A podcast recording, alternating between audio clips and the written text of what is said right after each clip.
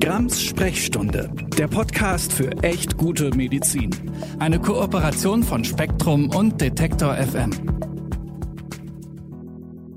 Hallo und herzlich willkommen zu Grams Sprechstunde, dem Podcast für echt gute Medizin. Mein Name ist Nathalie Grams, ich bin Ärztin und Autorin von Was wirklich wirkt. Ihr wisst ja, dass wir hier in den Podcast-Folgen auf der Suche nach echt guter Medizin sind. Und ja, schon allein aufgrund meiner Geschichte kümmere ich mich da immer wieder vor allem um die sogenannten vermeintlich guten Alternativen zur Schulmedizin. Aber ich habe heute mal ein ganz anderes Thema vor. Es geht um gute Therapie und schlechte Behandlung in der Krebsmedizin und dazu habe ich zwei Betroffene bzw. Angehörige von Betroffenen eingeladen. Das war ein Themenvorschlag, der von euch kam und dafür auch nochmal meinen allerherzlichsten Dank. Und wenn ihr weitere Themenvorschläge habt, wo Medizin gut und noch besser werden kann, dann schreibt mir an sprechstunde.detektor.fm. Aber bevor wir jetzt richtig in das Thema einsteigen, nochmal ein kleiner Hinweis von Detektor FM und mir.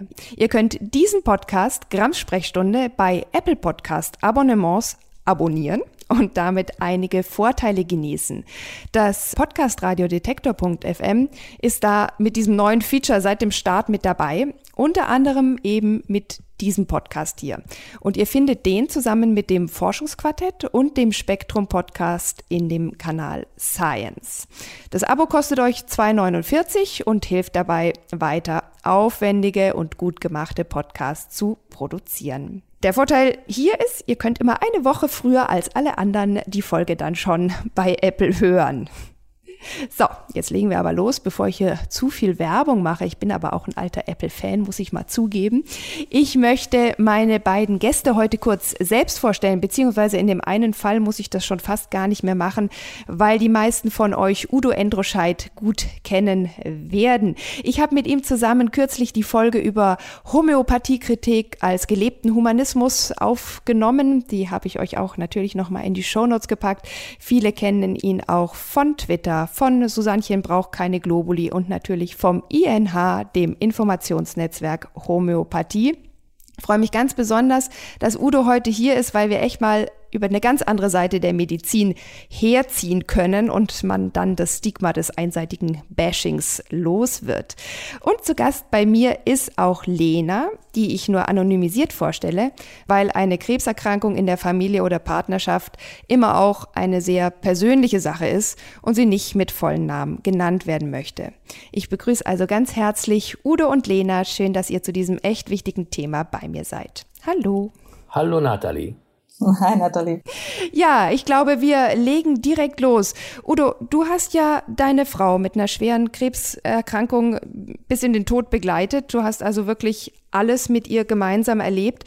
Und es soll ja heute hier nicht um die medizinische Therapie gehen. Die war im Zweifel vielleicht ja auch gut und ist sie auch häufig. Es geht eher um die menschliche Behandlung. So eine Krebsdiagnose ist ja auch immer eine oder oft eine lebensbedrohliche Diagnose, eine, die einen auf jeden Fall erstmal in eine Notsituation bringt, vielleicht auch in Panik versetzt. Wie hast du es erlebt, beziehungsweise was waren so die, die schlimmsten Momente vielleicht, die du mit deiner Frau da durchstehen musstest? Ja, die schlimmsten Momente waren, und das verwundert vielleicht ja auch nicht, gleich am Anfang. Meine Frau war zur Grunddiagnostik mit Biopsie in einer Klinik. Da wurde aber nicht mehr gemacht. Da wurde die Biopsie gemacht, da wurde der Befund festgestellt, der wurde kurz mitgeteilt, sehr freundlich, sehr behutsam, aber eben ohne Details. Und sie ging dann sofort in eine andere Klinik, um die Therapie zu beginnen. Und Gleich das Einführungsgespräch in dieser Klinik, wo es dann ja um Details ging, das war eine einzige Katastrophe. Wir kamen zu einer Oberärztin, die also wirklich so auch als Ärztin, obwohl eine junge Ärztin war, einen sehr, sehr abweisenden und rabiaten Eindruck machte, direkt vom ersten Moment an. Und äh, das nimmt man ja erstmal hin. Aber als es dann zur Aufklärung und zur Beantwortung der Fragen ging, stellte sich die ganze Situation als ein einziges katastrophales Event heraus. Da kamen dann Antworten. Meine Frau fragte dann irgendwann relativ spät in dem Gespräch nach der Lebenserwartung und da kriegte sie zur Antwort, woher soll ich das denn wissen? Nur mal so als Beispiel, ja. Ähm, und in ähnlich, muss man sagen, ruppigem Ton ging es dann weiter. Die Krönung des Ganzen war dann, dass sie zum Schluss noch auf eine Studienteilnahme angesprochen wurde. Und dafür war der Boden natürlich durch dieses sehr ruppige und abweisende und desinteressierte Gespräch von der Ärztin ja genau richtig bereitet. Das hat meiner Frau einen richtigen Schock versetzt. Sie wurde also in keiner Weise daran geführt, was das für sie bedeuten würde und warum eine Studie wichtig ist. Einfach Plattform-Copy, ihr könnt so unterschreiben oder nicht. Ja, mehr will ich da gar nicht drüber erzählen. Viel wichtiger ist, was danach war. Meine Frau war, ich übertreibe es nicht, sie war traumatisiert. Über Tage, wenn nicht über die ersten Wochen hinweg. Wir sind am dem gleichen Nachmittag, weil ich gemerkt habe, meine Frau war völlig aus der Spur. Wir sind wir noch zu unserem Hausarzt gefahren, zu unserem guten Doc, dem ich das auch gleich erzählt habe und der dann noch mit versucht hat, sie auch aufzufangen. Der dann auch gesagt hat, bitte nicht die Klinik wechseln. Wir hatten diese Idee sofort. Das ist die Klinik meines Vertrauens. Ich werde mich mit denen in Verbindung setzen. Wir werden das korrigieren. Ich werde dafür sorgen, dass dieser persönliche Kontakt nicht mehr zustande kommt. Und so haben wir also gleich an einem Tag Licht und Schatten gehabt. Aber ich muss wirklich sagen, meine Frau war extrem traumatisiert. Die war am nächsten Tag so weit, dass sie mit mir darüber geredet hat, ob sie die Therapie nicht einfach lassen und alles laufen lassen soll. Ja. Die größtmögliche Katastrophe. Und es war eine Folge dieses katastrophalen Gesprächs. Das war wohl so ziemlich das Schlimmste, was ich erlebt habe, gleich zu Anfang. Ich wusste mir ja selber auch kaum zu helfen dabei. Die Behandlung, die wir dann da bekommen haben, war ganz exzellent. Das kann ich nicht anders sagen. Und wir haben diese Dame auch nicht mehr getroffen. Aber meine Frau war wie jemand, der erst wieder langsam überhaupt Vertrauen dort zu der Klinik zu der Ärzteschaft fassen musste. Und schlimmer ja. konnte es eigentlich gar nicht anfangen. Ja, ja, und das ist genau das Thema, um das es heute gehen soll, weil im Zweifel war die daran anschließende Therapie gut und vielleicht war diese Ärzt, Ärztin eine, eine negative Ausnahme aus einer ganz tollen Ärztezunft, wobei ich eben gerade aus dem onkologischen Bereich immer wieder solche Geschichten höre und auch mehrfach Zuschriften davon bekommen habe von meinen ZuhörerInnen, die sagen, das kann doch nicht sein, dass man Menschen in einer so wirklich ja lebensbedrohlichen Notsituation oftmals so vor den Kopf stößt, so alleine lässt, so ruppig behandelt, so falsch informiert oder auch so denen so falsch begegnet, so dass die richtigen Informationen gar nicht ankommen. Wie kann das sein, dass das immer noch gang und gäbe ist? Jetzt würde ich gerne Lena fragen. Du bist ja jetzt auch als Angehörige konfrontiert worden mit wirklich schlechter Behandlung. Wir haben es ja im Vorfeld auch schon besprochen. Was war denn für dich so das Schlimmste Schlimmste und vielleicht auch, was war für die betroffene Person das Schlimmste? Ja, ähm, da gab es wirklich viele Sachen. Ich meine, natürlich ist diese erste Diagnose das, was einen so überfällt, aber ganz schrecklich. Und ich glaube, am schlimmsten habe ich empfunden, diese, ähm, als es wiederkam. Wir dachten, der Krebs wäre besiegt, wir hätten es geschafft. Und dann kam die Nachricht ähm, Knochenmetastase. Und die kam auch so zwischen Tür und Angel, so hingeklatscht, ohne irgendwie eine äh, Aussage zur Bedeutung und, und dann so, hier ist das Ergebnis und dann schickt man einen nach Hause.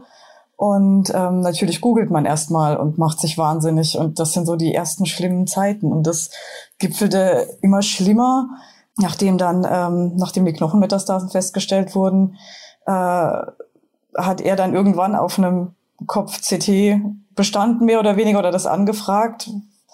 Und dann kam halt die Nachricht, ähm, sie haben was gefunden. Und das war das Einzige, was er gesagt bekommen hat.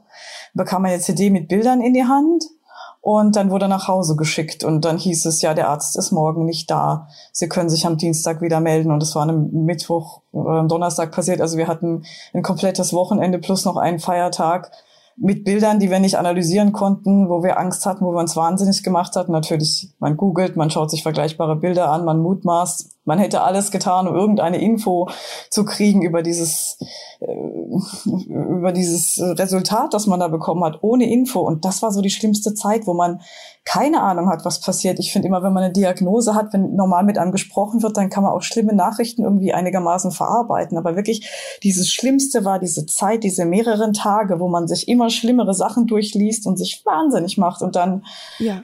weiß man nichts. Ja, und ich erinnere mich gut an diese Episode, die du gerade erzählt hast, dass das also vor dem Wochenende kam und dann ähm, quasi eine Woche danach dann die, wie auch immer geartet, die Diagnose gestellt wird. Selbst wenn die dann richtig ist oder gar nicht so schlimm, wie man schlimmstenfalls befürchtet hat, äh, diese lange Wartezeit bis dahin ist einfach auch furchtbar und ist in gewisser Weise, finde ich, auch unmenschlich, weil irgendein Arzt wird in der Klinik schon immer da sein. Ich meine, wenn das jetzt nicht irgendwie ein ganz kleines Popelkrankenhaus ist, dann ist es ja auch so, dass es immer mehrere Ärzte pro Station und pro Fachgebiet gibt. Dann ist es halt vielleicht nicht der zuständige Arzt, sondern jemand anderes, der da Aushilfe leisten könnte, um eben PatientInnen nicht vor dem Wochenende mit so einer Nichtdiagnose und so einer langen Latenz dann allein zu lassen und ja auch so ein bisschen zu sagen, äh, der, warten sie halt einfach ab. Das ist ja auch irgendwie kein Umgang, den würde man auch mit allen anderen Dingen schwer akzeptieren können. Insofern kann ich das gut nachvollziehen und das war auch ein Grund, warum ich gerne wollte, äh, dass wir das hier ansprechen, dass ja nicht nur die Diagnose, sondern auch der Zeitpunkt der Diagnose ganz entscheidend ist für eine gute Behandlung, auch für eine gute Behandlungsplanung. Weil wenn man eben die Menschen erstmal wieder aus ihrer völligen Panik und äh, vielleicht auch sogar schon aus einem Rückzug oder du hast es ja auch angesprochen, ein fangen muss und wieder quasi behutsam heranführen muss, überhaupt an Therapiegespräche, an Planungsgespräche, an verschiedene Optionen, an die Aufklärungsgespräche, hat man mitunter auch schon wirklich viel wertvolle Zeit verloren und bei Krebs ist Zeit auch immer Heilung. Was hättet ihr beide euch denn gewünscht oder was hat euch gefehlt? Was wäre, was wäre besser gewesen, äh, wenn man das so sagen kann? Oder vielleicht habt ihr ja auch gute Sachen erlebt, wo ihr sagt, hey, und dann war es anders und das hat einen deutlichen Unterschied gemacht. Lena, willst du anfangen? Ja, also ähm, für mich hätte einfach einen Unterschied gemacht, wenn man sich nicht gefühlt hätte wie eine Zahl im System. Das war einfach furchtbar. Man wird da von einer Abteilung zur nächsten geschoben. Keine weiß, was die anderen machen. Dann ist wieder irgendwie, wurde er kürzlich ins Krankenhaus gerufen zu einer OP-Vorbereitung, die er vor drei Wochen abgesagt hat. Und lauter so Dinge sind passiert, wo dann, oder Unterlagen sollten irgendwo hingefaxt werden, dass er tatsächlich wenigstens noch vor dem Wochenende eine Nachricht bekommt, die wurden an die falsche Stelle geschickt. So ging es von einem zum anderen. Oder dann war zum Beispiel der Fall, dass wir von einer Knochenmetastase ausgegangen sind, weil die ganze Zeit von einer gesprochen wurden. Und plötzlich erfährt er in einem Nebensatz über den Plural Metastasen, dass da noch mehr ist. Und dann sind dann irgendwelche Ergebnisse, von denen er nicht mal irgendwas erfahren hat. Da wird über seinen Kopf hinweg irgendwas über sein Leben entschieden. Und äh, dann erfahren wir in dem Nebensatz, ja, da müsste noch eine OP zur Schilddrüse gemacht werden. Und dann sagen wir, ja, wo, wann, wie? Ja, dann müssen Sie sich selber drum kümmern in der und der Abteilung. Und hätten wir nicht nachgefragt, wann hätten wir das erfahren? Und das macht mich so wahnsinnig in dieser Zeit, wo eigentlich jede Sekunde zählt, jede Minute beim Krebs. Und da wird das so äh, verspielt mit den Daten und den Zeiten. Das war, das war das, wo ich, wo ich dann diese Panik gekriegt habe. Was haben Sie noch alles übersehen? Was wird vielleicht gerade übersehen? Und das ist so ein ganz schlimmes Gefühl, wenn man das Gefühl hat, man ist nicht optimal betreut, da ist vielleicht irgendwas und man selber ist ja nicht Experte, man ist so ausgeliefert auch diesem System. Ja, es kommt mir wie eine sehr ohnmächtige Situation vor. Ja. Das ist einfach wirklich, ich habe es schon mal gesagt, das ist unmenschlich und ähm, ganz bestimmt keine gute Medizin. Jetzt hattest du das Glück, Udo, dass du in deinem Doc, in deinem Hausarzt irgendwie sozusagen die gute Seite der Medizin ähm, miterlebt hast oder mit an deiner Seite oder mit an eurer Seite hattest, der dann ja vielleicht auch versucht hat, so die verschiedenen Fachbereiche oder die vers verschiedenen Untersuchungsergebnisse zusammenzuführen, für euch vielleicht auch ein bisschen zu bündeln, auszuwerten, vielleicht auch nachzubesprechen oder auch zu erklären, welche Therapieoptionen die richtigen sind oder, oder wie das Verfahren einfach sein könnte. Ähm, Hast du das in der Klinik auch erlebt oder hattest du jetzt einfach Glück, dass du einen super Hausarzt hattest und dass der diesen Part übernommen hat? Also erstmal war unser Hausarzt natürlich der Ruhepunkt während der ganzen Jahre der Krankheit. Das muss ich ganz offen sagen. Und er war auch ein Organisator vor dem Herrn. Ich weiß gar nicht, wie der das überhaupt immer alles gemacht hat. Und der kannte auch alle Leute hier. Äh, der kannte jeden in jedem Krankenhaus und hat alles organisiert, hat zum Telefon gegriffen. Das war ja, äh, der war unschätzbar. Äh, und jetzt dort in der Klinik, das war jetzt, und da könnte man vielleicht auch den Unterschied zu Lenas Geschichte mal ganz klar rausarbeiten. Das bewerte ich heute als eine persönliche Fehlleistung dieser Ärztin. Denn die Erfahrungen später dort in der Klinik, die waren ausgezeichnet. Die Therapie war gut, die ärztliche Betreuung war gut und wir haben tatsächlich diese Ärztin dann nicht einmal mehr gesehen. Ja, vielleicht mal auf dem Flur, aber sonst eben auch nicht. Aber es blieb dabei, dass meine Frau Wochen gebraucht hat, um sich auf all das einzulassen und vorbehaltlos anzunehmen. Und da sind wir ja eigentlich wieder bei einem Punkt äh, bei unserem Thema, Nathalie man treibt doch die Leute durch eine solche Geschichte und gleich ob die meiner Frau oder noch viel schlimmer die Geschichte, die Lena erzählt hat, in die Arme der Alternativmedizin. Das, die Frage stellt sich doch jeder oder zumal man in so einer Klinik ohnehin damit per Flurfunke und Patientengespräch mit in Berührung kommt.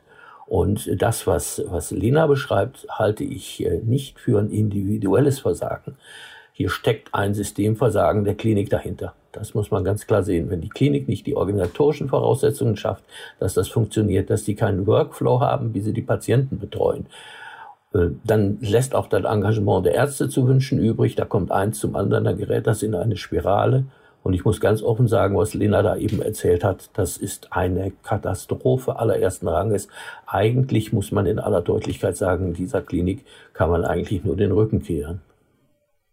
Ja, ich frage mich ein bisschen, ob es ein Versagen der Klinik ist oder ob es auch ein Versagen, ich sage mal ein bisschen sehr weit gefasst, der Onkologie ist. Weil auf dem Papier ist eine Krebstherapie ja immer auch eine multifokale Behandlung. Da gibt's ja immer sehr viele Spezialisten, zum Beispiel den Onkologen, dann kommt der Chirurg, dann kommt die Psychoonkologin, dann kommt vielleicht noch irgendwie der Fachexperte aus den USA dazu, dann wird die Studienlage angeschaut, dann gibt's die Leitlinien und so weiter. Also da sind ja ganz viele Einflüsse mit drin, die koordiniert werden müssen. Und ich sag mal, auf dem Papier und in der Theorie funktioniert das alles super, alle Rädchen greifen ineinander, die stimmen sich ab, es gibt das große Tumorboard, die Tumorkonferenz. Und ähm, dann wird eine maßgeschneiderte individuelle Krebsbehandlung für den Patienten oder die Patientin zusammengeschmiedet und dann kommt das in einen tollen Fluss und alles läuft sozusagen reibungslos miteinander und gibt vielleicht noch Synergieeffekte. Das höre ich aber jetzt nicht zum ersten Mal, was Lena schildert, dass das eben überhaupt nicht funktioniert und dass vielleicht die Psychoonkologie gar nicht in der Klinik ansässig ist oder die PsychoonkologInnen nur einmal in der Woche vorbeikommen, dann völlig überlaufen sind, dann gibt's verschiedene Informationen von verschiedenen Ärzten. Ich meine, das kennt man aus anderen Bereichen auch. Frag drei Ärzte, du hast fünf Meinungen und nichts wird koordiniert, nichts wird zusammengenommen und sozusagen zu einem äh, Strang verwurschtelt, an dem sich der Patient und die Patientin festhalten kann. Das ist vielleicht auch was, was du noch ergänzen kannst, Lena. So hat das doch jetzt in deinem Fall oder in eurem Fall überhaupt nicht funktioniert. Und das ist auch nicht etwas, was du zum ersten Mal hörst, oder? Nee, also ähm, das ist, also ich, das hatte mir bisher jetzt gar nichts gesagt. Ähm, wie heißt der Begriff nochmal? Psychoonkologie? Psychoonkologen, das sind sozusagen die äh, Spezialisten, die sich dann eben auch um die seelischen Bereiche, ich meine, so eine Krebserkrankung kommt ja oft aus relativ heiterem Himmel, versetzt einen vielleicht auch in eine Schocksituation. Man braucht auch eine Be Begleitung durch die oft längere Zeit der Therapie. Man wird vielleicht mit Todesängsten Panikattacken konfrontiert, man hat vielleicht auch Schmerzen, die irgendwie auch begleitet werden sollen. Und da äh, ist eigentlich das Tätigkeitsfeld der PsychoonkologInnen. Ja, die sind leider bei uns an unserem Ende nicht aufgetaucht in irgendeiner Form. Zumindest habe ich es nicht mitbekommen, aber das ist genau das, wo ich gedacht habe, sowas bräuchte man, beziehungsweise eben wie Udo erwähnt hat, so eine Person, bei der alles zusammenläuft, im besten Fall natürlich ein Hausarzt, weil ich immer das Gefühl habe, gerade jetzt ähm, oftmals auch Männer tendieren sehr zur Schulmedizin und Frauen vielleicht eher so sind offener für sowas wie eine Dula oder so in die Richtung. Aber man braucht irgendwie eine Person, die einen begleitet, die irgendwie, bei der alles zusammenläuft, die einen Überblick hat, wo man Vertrauen hat. Da ist alles im Blick. Also im besten Fall halt ein toller Hausarzt. Ähm, das fehlt irgendwie. Also wenn man nicht das Glück hat und man bringt den mit, dann ist alles, die, die Information diffus verteilt. Man hat überhaupt keinen Überblick über nichts. Und das bringt eben diese sehr große Unsicherheit, auch für natürlich alle Angehörigen. Also mich treibt das auch in den Wahnsinn, nicht zu wissen, was kommt, diese große Unsicherheit. Und da irgendjemanden zu haben, wo ich weiß, der hat den Überblick über das große Ganze. Und ich habe halt so das Gefühl, es gibt so diese Behandlung, wie du sie beschrieben hast, die mechanische Behandlung des Patienten. Und danach gibt's noch die Reha, die aber irgendwie auch eher, habe ich das Gefühl, mechanisch in einzelnen Sachen und etwas unpersönlich abläuft. Aber dieses, hier ist dieser eine Mensch, den ich als Ansprechperson habe für all meine Ängste und Sorgen, der mit Erfahrung und Fachverstand dazu was sagen kann, das fehlt komplett. Und das macht eben auch alle so angreifbar, sich das dann wo zu suchen. Eben die Leute, die genau das anbieten, Heilpraktiker, sonstige, die auch eben genau diese, man, man klammert sich wirklich an jeden Strohhalm und auch gerade so, zum Beispiel, man kann nicht schlafen und die Schulmedizin bietet da jetzt vielleicht auch nicht gerade viel an. Ja, und dann hat es ganz viele Nebenwirkungen und dann ist man eh schon so ein bisschen offen, dann mal alternativ zu schauen. Und ich finde halt, gerade die Seele ist völlig vernachlässigt. Also dieses Alleingelassen werden mit den schlimmsten Ängsten und Sorgen, das ist wirklich einer der schlimmsten Aspekte von der ganzen Erkrankung. Ja, und jetzt muss man ja in euer beider Fällen sagen, ähm, die Betroffenen hatten ja zumindest euch an ihrer Seite. Das ist ja auch nicht immer so. Oft überfordert das ja ganze Familiensysteme, Partnerschaften. Das ist ja nicht so, dass jeder so damit umgehen kann. Manchmal ist es dann ja auch so, dass Partner oder Partnerinnen sich zurückziehen, dass vielleicht auch noch irgendwie äh, plötzlich große Weisheiten innerhalb der Familie ausgepackt werden, mit der der oder die Betroffene gar nichts anfangen kann. Und dann fühlt man sich ja erst recht alleingelassen, hat auch keinen Rückhalt in seinem gewohnten sozialen System. Und es wäre nochmal wichtiger, dass OnkologInnen in diesem Bereich dann sozusagen ansprechbar sind und auch ja verfügbar sind. Das ist ja auch oft einfach das Problem, wenn man jetzt an einer super hochspezialisierten Uniklinik ist, dann ist einmal am Tag eins die Assistentin eins da und am Tag zwei der Assistent zwei und man hat nicht so das Gefühl, dass man jetzt einen Ansprechpartner oder eine Ansprechpartnerin hat, der man vertraut oder äh, wo man auch ein Vertrauen aufbauen kann, quasi so eine begleitende Person. Es ist wirklich so, du hast es angesprochen, Lena, so eine Doula, Daula, ich weiß gar nicht, wie man es genau ausspricht, aber wie so eine Begleithebamme, die ja. einem auch während Schwangerschaft und Geburt und dann in dieser ersten Babyzeit zur Seite steht und einen halt einfach im Grunde genommen auch manchmal an die Hand nimmt und sagt, hör mal, ich bin da, ich habe hier den Überblick und ich bin für dich da und bleib auch hier, egal wie es dir geht und du kannst dich immer an mich wenden. Und da denke ich, ist ein ganz, ganz wichtiger Bereich unbesetzt, gerade in der Onkologie. Das ist bei anderen Erkrankungen auch so. Aber da eben eine Krebserkrankung wirklich oft eine tödliche oder nahezu tödliche Erkrankung äh, oder Diagnose ist, ist es natürlich umso wichtiger, da Menschen zu haben, die nicht von der Seite von einem weichen und die eben diesen diesen Umbrella über einem äh, genau. ausbreiten, den, den, den Schutzschirm sozusagen, den Regenschirm, der alles von einem äh, weghält und auch abperlen lässt. Was, glaube ich, auch ein wichtiger Aspekt ist, ist, dass man in diesem Zustand, wo man die Diagnose bekommt, ja oft in einem Ausnahmezustand ist und gar nicht äh, erfassen kann, was einem jetzt gerade eigentlich gesagt wird. Dann ist es ja oft so, der Arztbrief kommt erst äh, Tage später oder auch Wochen später. Meist versteht man auch gar nicht, was dann da genau drin steht. Da sind irgendwelche kryptischen Diagnosen oder Abkürzungen drin. Und dann ist man auch in der Zeit, wo man sich dann vielleicht schon wieder innerlich ein bisschen beruhigt hat, eigentlich auch nicht in der Lage zu verstehen, was habe ich denn jetzt einfach eigentlich und wie geht es jetzt weiter? Wie war dieser Teil bei euch? Ich sag mal, als sich dann so die Informationen zusammengesammelt haben, man aus dieser ersten Schocksituation raus war und trotzdem irgendwie Führung gebraucht hätte oder Ideen gebraucht hätte, wie es dann weitergehen soll und ja immer noch auch die Hoffnung einschließt, dass alles doch noch zu einem guten Ende kommt.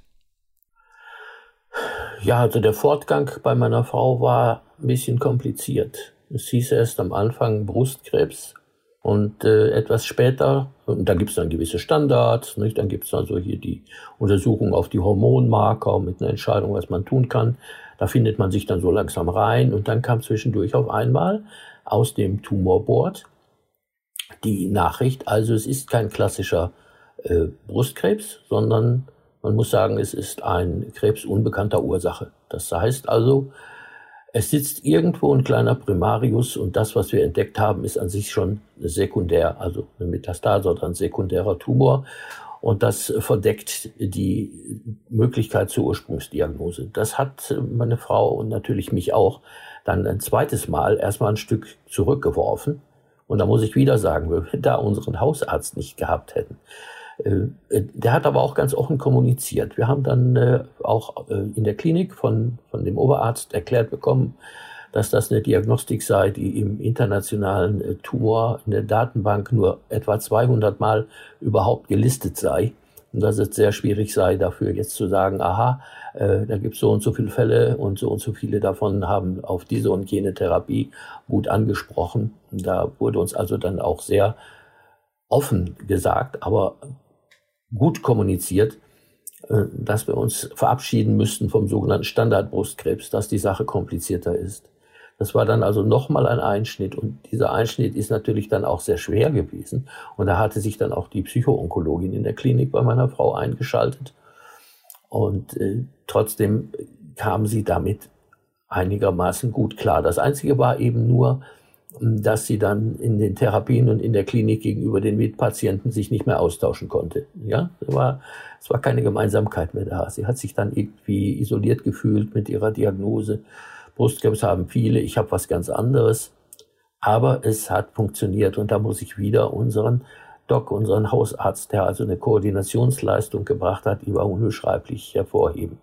Ja, also es ist zu koordinieren, wenn man einfach einen guten Menschen hat, der, der oder die das übernimmt. Wie ist es bei euch, Lena, oder bei dir? Gibt's da irgendwie, hat sich's verbessert? Ist es irgendwie, ich sag mal, es könnte ja schlimmsten, es könnte ja so sein, dass es anfangs ganz schrecklich war, aber man sich dann irgendwie einfindet oder auch äh, mit mehr Beruhigung, mehr Erfahrung dann auch selber besser zurechtkommt oder bleibt's schrecklich oder wird sogar noch schlimmer, weil immer mehr dazukommt? Also ich habe auch diese Erfahrung gemacht, dass irgendwie man fängt sich wieder, es kommt einmal so eine schlimme Nachricht und die haut erstmal voll rein und irgendwie wird die das neue Normal und man, man groovt sich da wieder ein und schöpft wieder Hoffnung in dem Rahmen, der jetzt gerade möglich ist und dann kommt die nächste Nachricht und haut rein und irgendwie man hangelt sich einfach von Hoffnung zu Hoffnung, solange noch Hoffnung da ist und irgendwie man gewöhnt sich auch mit der Zeit an diese neuen schrecklichen. Also ich habe immer das Gefühl gehabt, so die das Schlimmste war die erste Nachricht von, von dem Krebs überhaupt. Und dann die Metastasen-Nachricht, weil man doch immer noch so dran gewöhnt ist, dass Metastase heißt, das ist nicht heilbar, wobei man da auch anfangen muss, anders zu denken. Aber so im ersten Impuls ist einfach das, was man empfindet und innerlich alles zerbricht. Und das war das eine, was wirklich schrecklich war. Aber eben auch das andere, dieses, weil du ja noch nach der Nachbehandlung gefragt hast, also wie es dann weitergeht, wenn man da noch mehr erfährt. Ich fand es halt auch immer schrecklich, dieses dann nach und nach mitzukriegen, Informationen, die man im Nachhinein bekommt, die man sehr gerne vorher gehabt hätte und sich auch fragt, warum hat man die vorher nicht bekommen? Also wir haben ja leider nicht wie Udo diesen einen Hausarzt, dem Vertrauen wir da schenken können, sondern wir haben da eine Ärztin, zu der haben wir ein ganz gutes Verhältnis, aber es ist schon so, sie weiß auch nicht, was an den anderen Ecken und Enden dieser Klinik abgeht. Und mein Partner ist ein sehr schüchterner Mann, der auch nicht viel nachfragt. Und dann war es auch so, dass ich dann mal in diesen Arztgesprächen mit dabei war und einfach mal auch die Fragen gestellt habe, die man vielleicht als Betroffener sich auch gar nicht traut zu fragen, aber gerne wüsste. Und da kamen dann auch noch Informationen raus, wie zum Beispiel, dass eine Metastase, von der wir dachten, sie sei kürzlich gekommen, schon in einem CT von vor einem Jahr da war. Also wahrscheinlich nicht von dem Primärtumor. Und das sind ja so Informationen, die hauen einen völlig um, die sind völlig neu und wo man denkt, wieso, wieso erfährt man das auf Nachfrage? Das sind halt immer so Sachen, die dann komplett verunsichern, wo ich auch denke, es würde alles so viel leichter laufen, wenn man da eben, wie Udo meint, diesen einen Hausarzt hat, wo man weiß, der hat einen Blick drauf. Ja, ja, weil ich finde es äh, so schade. Ich meine, du hast es selbst schon angesprochen. Es gibt ja gar nicht mehr die Krebsbehandlung, die Chemotherapie, wie man das vor vielen Jahren noch kannte und wie das auch, glaube ich, in den Köpfen von manchen Menschen noch verankert ist. Krebstherapie ist hoch spezialisiert, hoch individualisiert worden in den letzten Jahren und auch was zum Beispiel die Behandlung der Nebenwirkungen, die ja immer auch ein ganz ja anstrengender, niederschmetternder und und auch langwieriger Teil der Krebsbehandlung sein können nach wie vor, obwohl man natürlich immer versucht die Wirkung die Wirkung zu erhöhen und die Nebenwirkungen zu vermindern, dass man also da auch jemanden braucht, der einen weiterhin gut begleitet, ähm, nicht nur in Bezug auf die Therapie des Krebses, sondern eben auch auf die Begleitung mit den Nebenwirkungen, die durch die Krebstherapie verursacht werden, dass da eben auch so viel Vakuum ist und so viel Luft nach oben, die Menschen an der Stelle wirklich zu begleiten und nicht allein zu lassen und nicht dann auch mit den Nebenwirkungen wieder äh, sozusagen im Wald stehen lassen und man sich da wieder jemanden suchen muss oder im Zweifel dann auch nicht findet und die ganze Prozedur auf andere Weise von vorne losgeht. Jetzt sehe ich leider, dass wir obwohl das Thema sicherlich noch viel mehr Zeit und Beachtung verdient hätte, schon fast am Schluss unserer Zeit sind. Würdet ihr beide noch gerne irgendwas sagen, was wichtig wäre oder was ihr vielleicht auch der Medizin, der Onkologie mitgeben wollen würdet, was einfach fehlt, was euch auch wirklich wichtig wäre? Ja, wir haben vor Jahren, Nathalie, du wirst dich erinnern, schon mal in einem anderen Zusammenhang über dieses Programm äh, Medizinstudium 2020 gesprochen. Das war ja mal ein Programm, das sehr ehrgeizig war und das sehr viel Wert auf die ärztliche Ausbildung im Bereich der menschlichen Zuwendung, der Kommunikation legte. Und leider hat man ja genau in diesem Bereich dieses ganze Programm wieder enorm abgespeckt. Und das ist genau das Gegenteil von dem, was wir brauchen. Wir brauchen Ärzte, die es können. Vielleicht haben die Ärzte ja auch selber Angst davor, ja, so, so mit dem Arzt, mit dem Patienten zu kommunizieren. Da hätte ich auch eine Menge Verständnis für.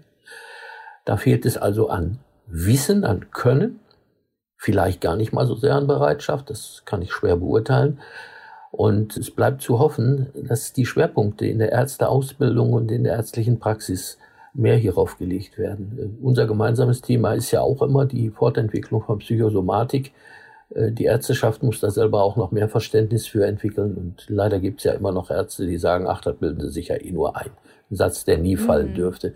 Und gerade in der Onkologie wäre das also unbedingt wichtig. Und ich würde mir sogar wünschen, dass in der Onkologie ein System organisiert würde, das ganz engmaschig die Patienten multimodal betreut. Und da sind wir zwar noch weit von weg, aber das wäre gerade in der Onkologie eigentlich ein absolutes Muss. Und damit würden wir auch viele zusätzliche Heilungs- und Behandlungserfolge erzielen, denke ich. Ja, denke auch. Dafür gibt es ja auch wissenschaftliche Belege, dass die gute Behandlung tatsächlich auch bessere ja. Ergebnisse bringt. Ähm, Lena, bei dir noch was, was du ergänzen könntest, gerade nach den schlechten Erfahrungen, die ihr gemacht habt? Ja, jetzt gerade wenn Udo hat ja schon erwähnt, was im medizinischen Bereich zu machen wäre, aber ich dachte mir eigentlich wäre auch total sinnvoll. Also wir haben in ganz Deutschland Systeme für Alkoholiker und Angehörige von anonym, also anonyme Alkoholiker und, und halt Systeme, die das auffangen. Wir haben so viele Krebskranke, man hört es ja überall und kein soziales Auffangsystem. Also irgendwie die anonymen Krebskranken. Ich fände es toll, wenn es irgendwie ein, ein soziales Netzwerk gäbe, auch online, wie eine Art Social-Media-Plattform, wo sich Betroffene, also die Erkrankten, aber auch ihre Angehörigen austauschen können. Und weil ich finde irgendwie, oder auch, dass man als Sponsor hätte in der Art, wenn man jetzt nicht diesen Hausarzt des Vertrauens hätte, jemand, der vielleicht eine Krebserkrankung schon durchgemacht hat, eine Behandlung, der einem, ja, sagen kann, ich kenne das oder ich kenne jemanden, der das Gleiche hat, mit dem kannst du dich austauschen, aber irgendeine Form von betroffenen Austausch, weil ich finde, das ist immer etwas, was total hilft, wenn man sieht, es gibt Leute, die machen das Gleiche durch wie ich, die haben die gleichen Ängste wie ich und ähm, ja, das hilft einem auf eine ganz andere Art und dass vielleicht sowas auch entstehen könnte, würde ich mir wünschen. Ja, eine super Idee, weil ich fürchte auch, dass wenn es sowas bereits gibt, dann ist es eine Facebook-Gruppe, nicht wir, wir impfen nicht, sondern wir misteln gegen Krebs oder so. Und dann hat man wieder diese äh, Aspekte drin, die man eben in der guten Behandlung auch nicht haben möchte, nämlich irgendwelche falschen Heißversprechen.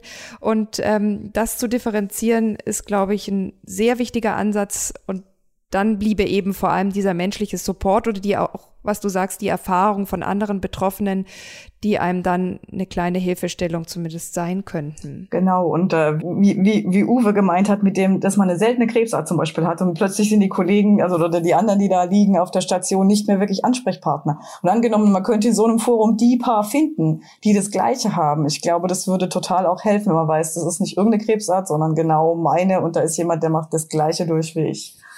Das ja. kann ich mir schön vorstellen.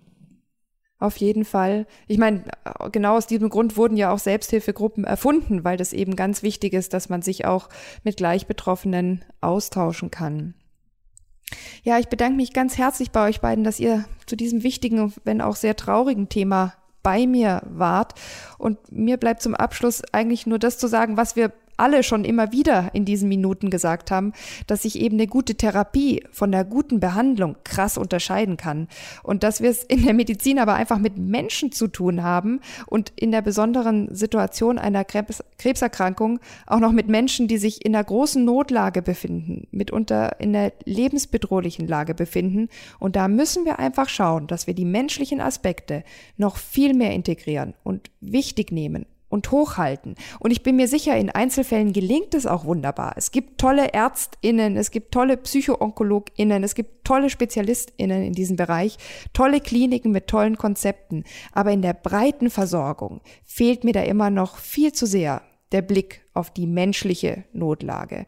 Und ich denke auch, dass das in doppelter Hinsicht ein Problem ist. Das haben wir auch schon angesprochen, weil wir erstens natürlich die Menschen verlieren, zum anderen aber auch äh, die äh, ja sie regelrecht in die in die in die Arme von vermeintlich sanften alternativen HeilerInnen treiben, wo sie auch keine gute Therapie bekommen, vielleicht wirkungslose Mittel, die den Behandlungserfolg verzögern oder unterwandern. Da habe ich auch in der Folge mit Professor Jutta Hübner von der der Universität Jena drüber gesprochen, die integrative Krebstherapie macht und auch darüber forscht und die dann natürlich eben auch in diese Abgründe blickt.